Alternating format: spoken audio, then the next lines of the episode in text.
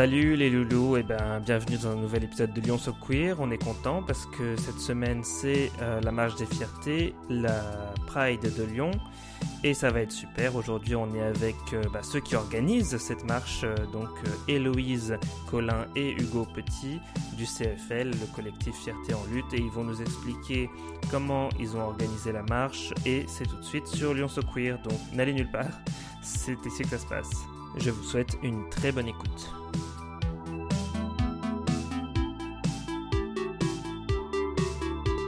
Lyon So Queer, présenté par Ben Couvin, un podcast en partenariat avec Hétéroclite. Alors bonjour à tous les deux. Donc j'ai avec moi euh, Héloïse et Hugo du, du CFL. Alors euh, le CFL, c'est donc le collectif Fierté en lutte, c'est ça? Oui, tout à fait. Donc est-ce que vous pouvez euh, bah, déjà peut-être vous, vous présenter un peu personnellement euh, Quel est votre rôle au sein du, CFL Et puis m'expliquer euh, aussi peut-être qu'est-ce que le CFL et quel est son rôle en tant qu'association? Je suppose que c'est une association. Du coup, moi, je suis Héloïse, je suis membre du CFL. J'ai été membre au début du CFL et j'ai repris récemment mes activités. Je m'occupe principalement du pôle accessibilité et euh, des événements de la quinzaine des fiertés que le CFL organise aussi. Donc moi c'est euh, Hugo, donc ça fait euh, trois ans que je suis au CFL, en fait un, un petit peu après le, le début de sa création. Et moi euh, au sein de- du CFL, je m'occupe un petit peu de, de la trésorerie et puis du lien avec, euh, avec certaines associations, avec des médias. D'accord. Donc si je comprends bien, la, la fonction majeure du CFL, c'est d'organiser la marche? Le, CFL c'est euh, l'association qui a repris l'organisation de la Marche des Fiertés à la suite de la Lesbian and Gay Pride.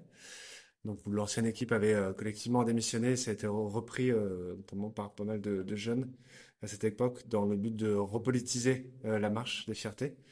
On a un fonctionnement assez horizontal, du coup on fonctionne en, pôle où chacun s'occupe de, certaines choses. Donc pôle inclusivité, le pôle d'organisation de la marche, un pôle pour l'organisation de la quinzaine des fiertés, un pôle plus administratif, euh, gestion avec les autres assos. D'accord. Euh, J'aimerais bien qu'on en parle un peu parce que c'est vrai que euh, je suis arrivé à Lyon il y a trois mois. Donc je suis tout nouveau lyonnais. Je ne connais pas très grand-chose de ce qui s'est passé dans le passé. Je ne fais pas vraiment partie du tissu militant. Mais euh, en fait, j'aimerais bien savoir, parce que j'ai vu beaucoup euh, bah, euh, d'articles en faisant mes recherches, tout ça, euh, qu'en 2019, euh, la marche avait été un peu, bon, on va le dire, un fiasco. Qu'est-ce qui s'est passé à ce moment-là? Est-ce qu'on peut revenir sur les, sur les événements?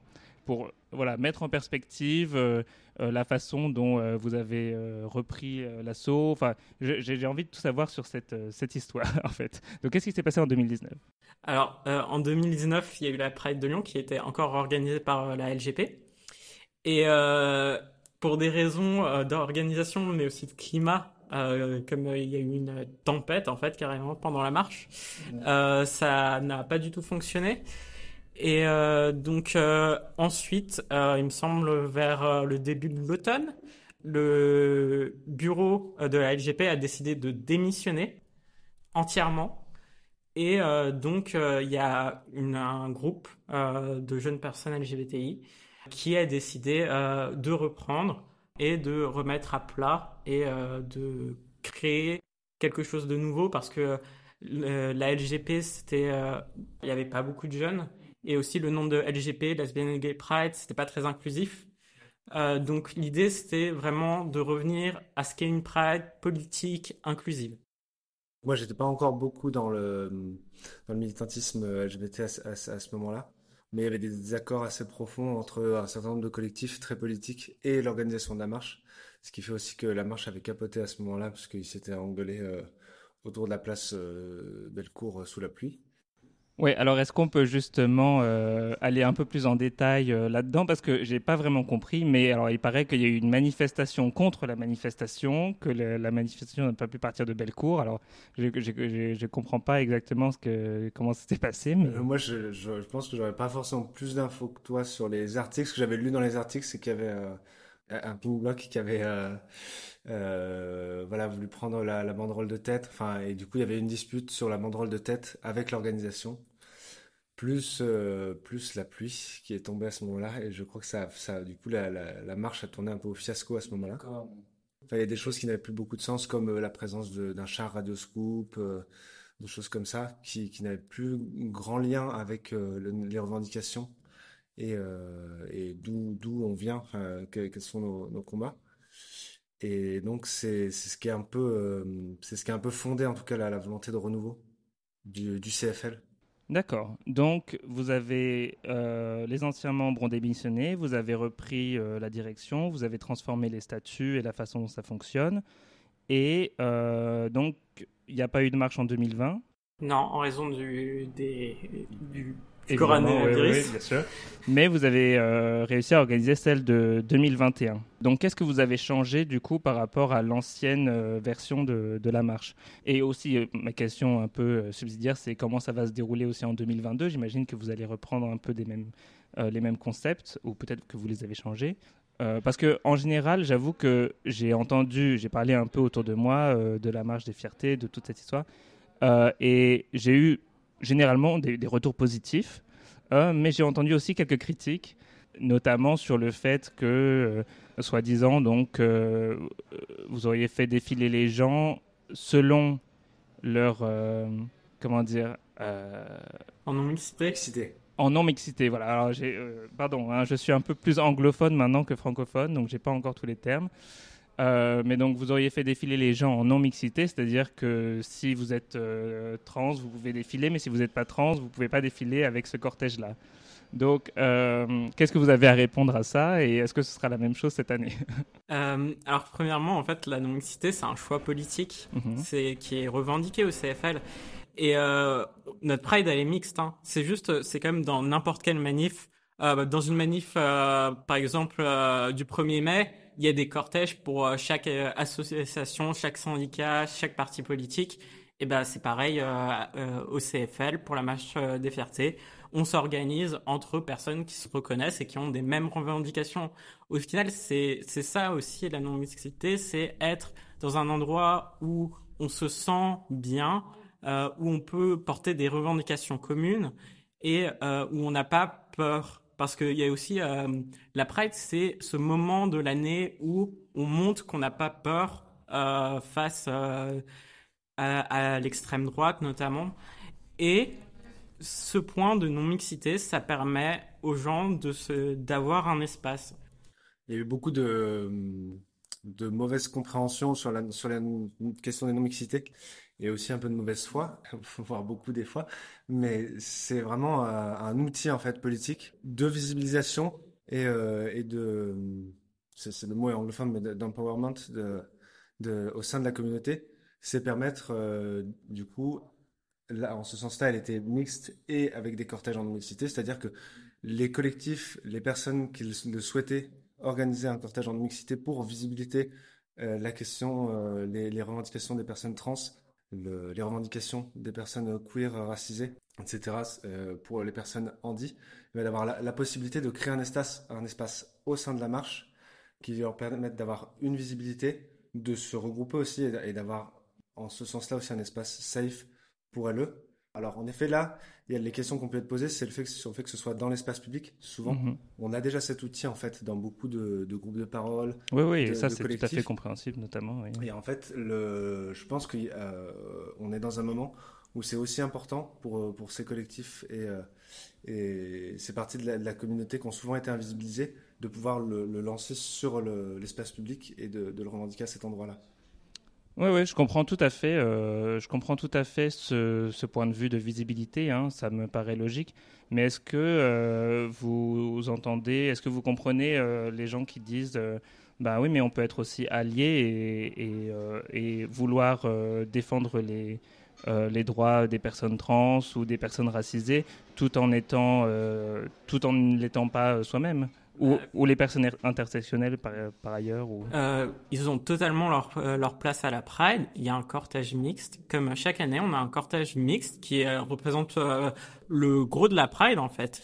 mais on trouvait ça important que des luttes qui sont invisibilisées au quotidien, par exemple les luttes des personnes handicapées, dont on parle peu souvent, les luttes des personnes handicapées queer quasiment jamais. Là, ça leur permet d'avoir un espace qui est visible, genre déterminé. On voit où, on est et euh, on a nos slogans, on peut, euh, on a nos revendications et tout. Et ça permet d'avoir plus de visibilité que si on est noyé dans un cortège en fait euh, mixte. Mais les personnes alliées et ceux, celles qui ne veulent pas être dans un cortège non mixte ont totalement leur place à la Pride. On les invite. C'est le principe de la marche des fiertés aussi. Sachant que du coup, dans ce cortège euh, mixte, à la suite en fait des, cortèges en y a euh, il y a en fait les associations avec lesquelles on a en plus resserré euh, les liens cette année.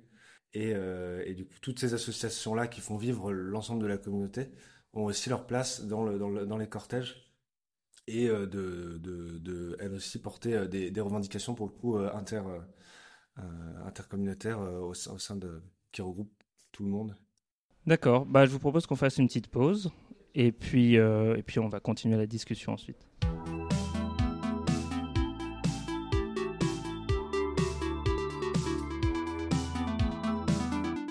Salut les amis, je vous adresse juste un petit mot rapide pour vous dire que si vous aimez ce podcast, vous pouvez nous suivre sur Instagram at lyonsoqueer et aussi vous pouvez aimer notre page Facebook. Et, euh, bah, si vous euh, m'appréciez moi, vous pouvez aussi me suivre sur Instagram, at bensoqueer. Et bien voilà, et donc euh, on reprend l'épisode tout de suite avec Héloïse et Hugo. J'espère que vous appréciez cette discussion. C'est reparti.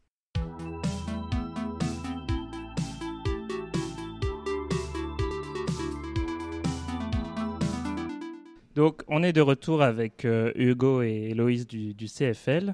Et euh, bon, parlons un peu, revenons sur la marche de l'année dernière. Alors, euh, justement, est-ce que celle-ci, euh, bah, pour vous, elle s'est bien passée justement avec donc cette, ce parti pris de la non-mixité que maintenant je comprends un peu mieux? Est-ce que vous considérez que ça a été une marche avec succès? Ça a été une, réussite pour nous en tout cas, sachant qu'on on a mis aussi l'accent sur le mot d'ordre où c'était sur la question euh, des violences fascistes d'un côté et, sur les violences d'État aussi euh, qui touchent les personnes euh, de, la communauté. Et en fait, il y a eu énormément de monde à cette marche.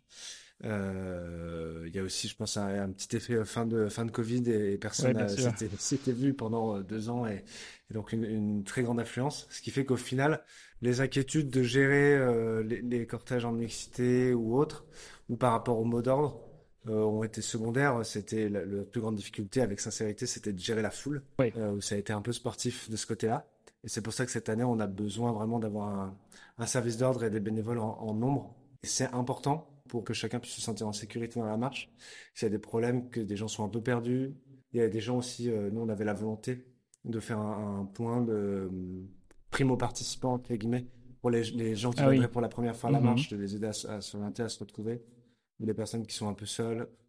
Donc voilà, en fait, le plus on a de bénévoles euh, pour le service d'ordre et pour, euh, et pour euh, cette organisation-là, le mieux c'est. Mhm. Bien sûr, donc si, si, les gens nous écoutent maintenant et veulent faire partie du service d'ordre ou être bénévoles pour la marche des fiertés, comment ils font pour vous contacter? Eh bien, ils peuvent nous écrire par le bien de nos réseaux sociaux, c'est là où c'est le plus simple, par, par notre, notre adresse mail, par le site. Par Twitter, Instagram, Facebook. D'accord. Donc collectif Fierté en lutte ou CFL Lyon, euh, je suppose c'est ça qu'ils cherchent. Euh, CFL Lyon, euh, c'est le premier. D'accord, super. donc alors, du coup, j'ai envie de savoir ce qui va se passer donc cette année, et j'aimerais bien un peu savoir. Donc, est-ce que dans cette marche, est-ce qu'il y a des chars ou est-ce qu'il y a de la musique? Est-ce que il y aura, comme d'autres marches dans d'autres villes, euh, des bars, euh, des marques, euh, ou c'est vraiment juste les associations et, c'est tout? Je peux répondre déjà que ce sera à peu près comme l'année dernière, oui. donc avec en tête des cortèges en non-mixité. à la réponse des chars, normalement on aura un char accessible pour les personnes handicapées, c'est parce que c'est une volonté aussi du CFL de rendre accessible la marche. Bien sûr. donc on travaille là-dessus. Il y aura également le char de Keep Smiling, normalement, qui est une, une association de, prévention qui intervient dans les milieux festifs et qui est historiquement liée à, notre, à notre cause et, à la communauté LGBT. Et euh, du coup, qui a un char euh, musical et qui vient aussi faire de la prévention sur la marche. Et du coup, cette marche cette année, euh, il y a un peu de nouveauté, c'est qu'on va la faire partir de Villeurbanne, D'accord. donc de, de gratte-ciel, Oui. et euh, aller jusqu'à la Tête d'Or, jusqu'au parc de la Tête d'Or pour finir. D'accord. Alors pourquoi ce choix de, de tracé Euh, alors, premièrement, on est en 2022 et Villeurbanne est la capitale euh, de la culture cette année. Et ça nous paraissait super important aussi de, de travailler avec eux là-dessus. C'est euh, c'est un, c'est, c'est un événement quand même euh, dans, dans la vie d'une ville. Et euh, aussi, c'est pour dire aussi que c'est la marche des fiertés de Lyon, mais Lyon, c'est pas que la commune de Lyon. C'est aussi Villeurbanne, euh, Vaux-en-Velin, euh, Bron, euh, Tassin. C'est euh, tout le Grand Lyon. Et le CFL ne fait pas une marche pour juste Lyon, mais pour tous les gens du Grand Lyon et même de Rhône-Alpes, des gens qui viennent de très loin pour faire la parade de Lyon. On en connaît énormément. Et c'est aussi pour ça qu'on a énormément de monde chaque année.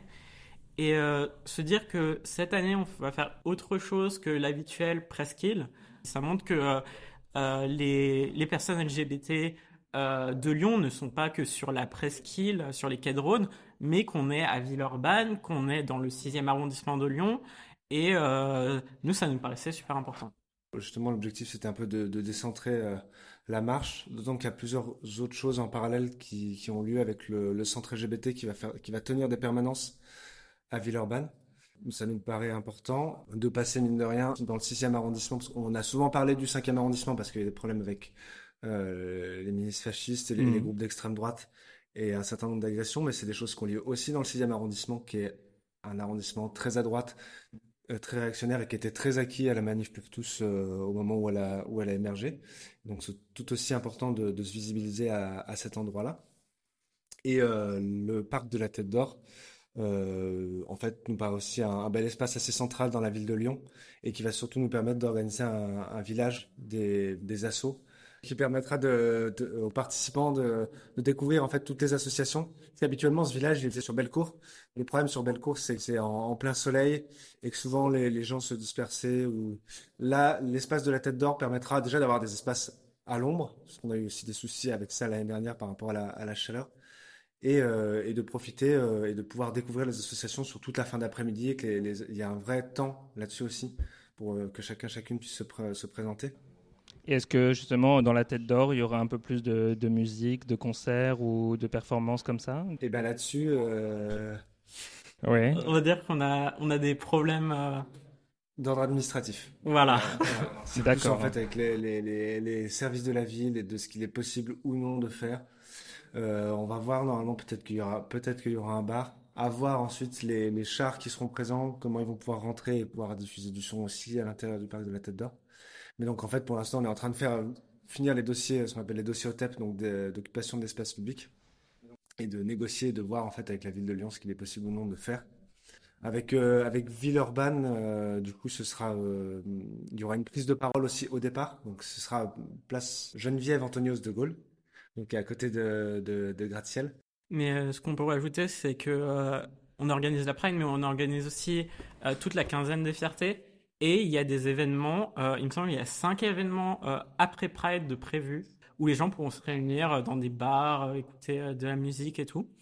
Et on a plein d'événements. On a une trentaine d'événements prévus pour la quinzaine des fiertés.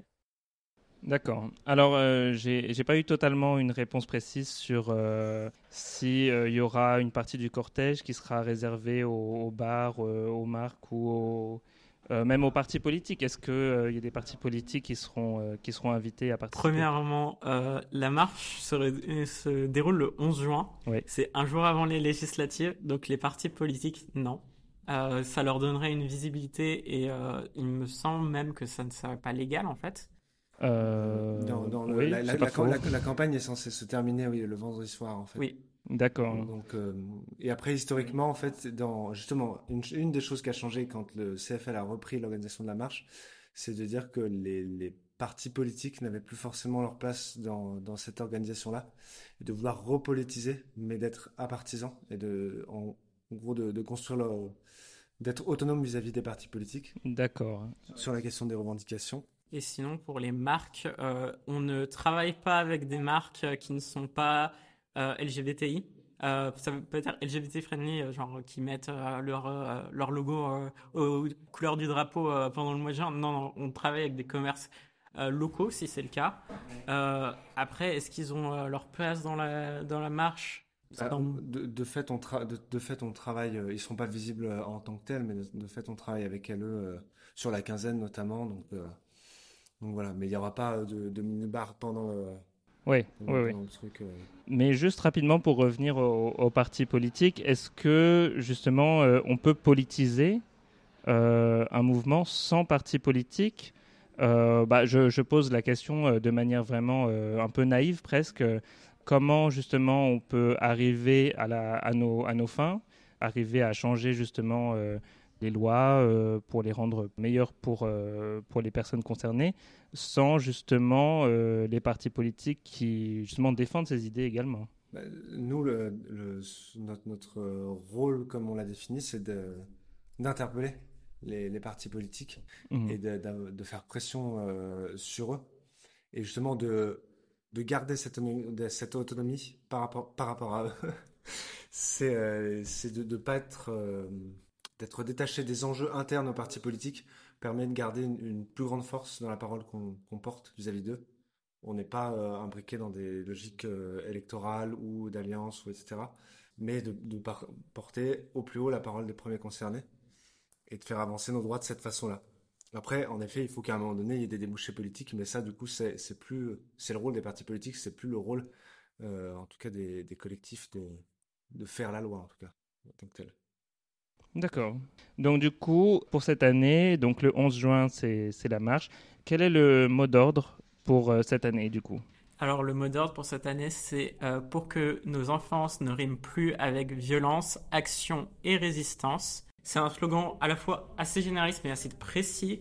Euh, dans le monde actuellement, il y a beaucoup d'attaques envers les droits des personnes LGBT et notamment des mineurs LGBT. On peut citer les USA, euh, l'Angleterre. Et euh, même on voit débarquer euh, en France assez récemment des tribunes qui disent attention ils nous rendent nos enfants gays ou des trucs dans le genre.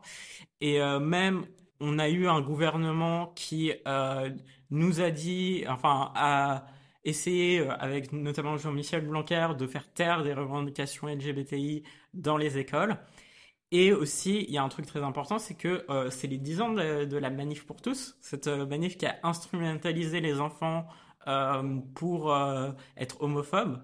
Et nous, on est, on est un peu près de cette génération-là, en fait. C'est la, la, génération moi j'étais enfant, ado. Et j'ai pas envie que les, les, les, enfants LGBTI au futur et maintenant revivent ça, en fait. Et donc, ça nous semblait super important euh, de porter ça comme revendication. Pour, prendre le relais sur le, des choses qui ont toujours cours aussi en, en, France, sur les violences sur les personnes intersexes. Oui. Donc une, mutilation des personnes intersexes. Donc voilà, en fait, ce, ce mot d'ordre, il, il, il, est généraliste, mais il cite beaucoup de choses assez précises. Et dans le contexte particulier aussi de montée de, de l'extrême droite, euh, il a cette résonance où on a vu pendant la campagne électorale que les attaques principales de l'extrême droite sur nos droits elle concernait notamment l'intervention des associations dans les milieux scolaires pour prévenir de l'homophobie, de la transphobie. Euh, on voit les, les lois d'Antsegay euh, aux États-Unis, l'arrêt de l'avortement, donc qui qui est venu aussi dans nos discussions hein, sur cette question-là de, de, donner une portée internationale sur un peu le, backlash entre guillemets sur euh, les droits euh, des femmes et, les droits des personnes LGBTI. Il y a aussi toute la question de l'accès à la transition des mineurs trans. Euh, qui est très dur toujours en France, euh, qui demande de la psychiatrisation, euh, alors qu'on n'en veut pas en fait, et on n'en a pas besoin. les mineurs LGBT souffrent beaucoup et encore récemment on voit des, des personnes mineures LGBT qui meurent en fait et qui sont harcelées au collège, lycée, même à l'école primaire et c'est juste plus possible en fait on est en 2022 quoi. Il y a un an, deux, euh, un an et demi, deux ans, il y a une jeune fille lesbienne qui s'était suicidée suite à du harcèlement. Il y a, je crois, une semaine, quinze jours, il y a une personne trans mineure, euh, un enfant de 15 ans qui s'est suicidé. Mm. Ouais, c'est quelque chose qui est, qui est très prégnant et qui subit des attaques. Et, et en fait, nous, on n'a pas envie que la très grande violence qui a, qui a, été qui s'est déchaîné au moment de la manif pour tous. On n'a pas envie que ça revienne et que ça se répète éternellement sur, sur les personnes, notamment les plus fragiles en fait de notre communauté, qui sont les mineurs, qui, sont, qui peuvent être isolés selon les endroits où ils vivent, etc. Bien sûr, bien sûr. Alors donc si les gens veulent venir participer, rendez-vous donc à Gratte-Ciel. C'est ça. Esplanade Geneviève Antonios de Gaulle. Comment donc on peut retrouver toutes les infos sur Internet? Et bien sur nos réseaux, sur Facebook, Instagram. Et euh, CFL euh, sur Google, CFL Lyon. Euh, le site c'est fierté.net. C'est ça. Et euh, voilà, Et on nous trouve euh, sur Twitter, Instagram, Facebook. D'accord. Et euh, le programme de la quinzaine des fiertés sera aussi diffusé sur euh, ces réseaux? Oui, Oui. totalement. D'accord, super. Bah écoutez, merci euh, d'être venu sur euh, le plateau de Lyon So Queer, ici en direct du café euh, Racoué, le shop sur le cours Lafayette, qui sont bien gentils de nous accueillir. Et, euh, et voilà, donc euh, merci de nous avoir écoutés et euh, à la semaine prochaine pour un nouvel épisode de Lyon So Queer.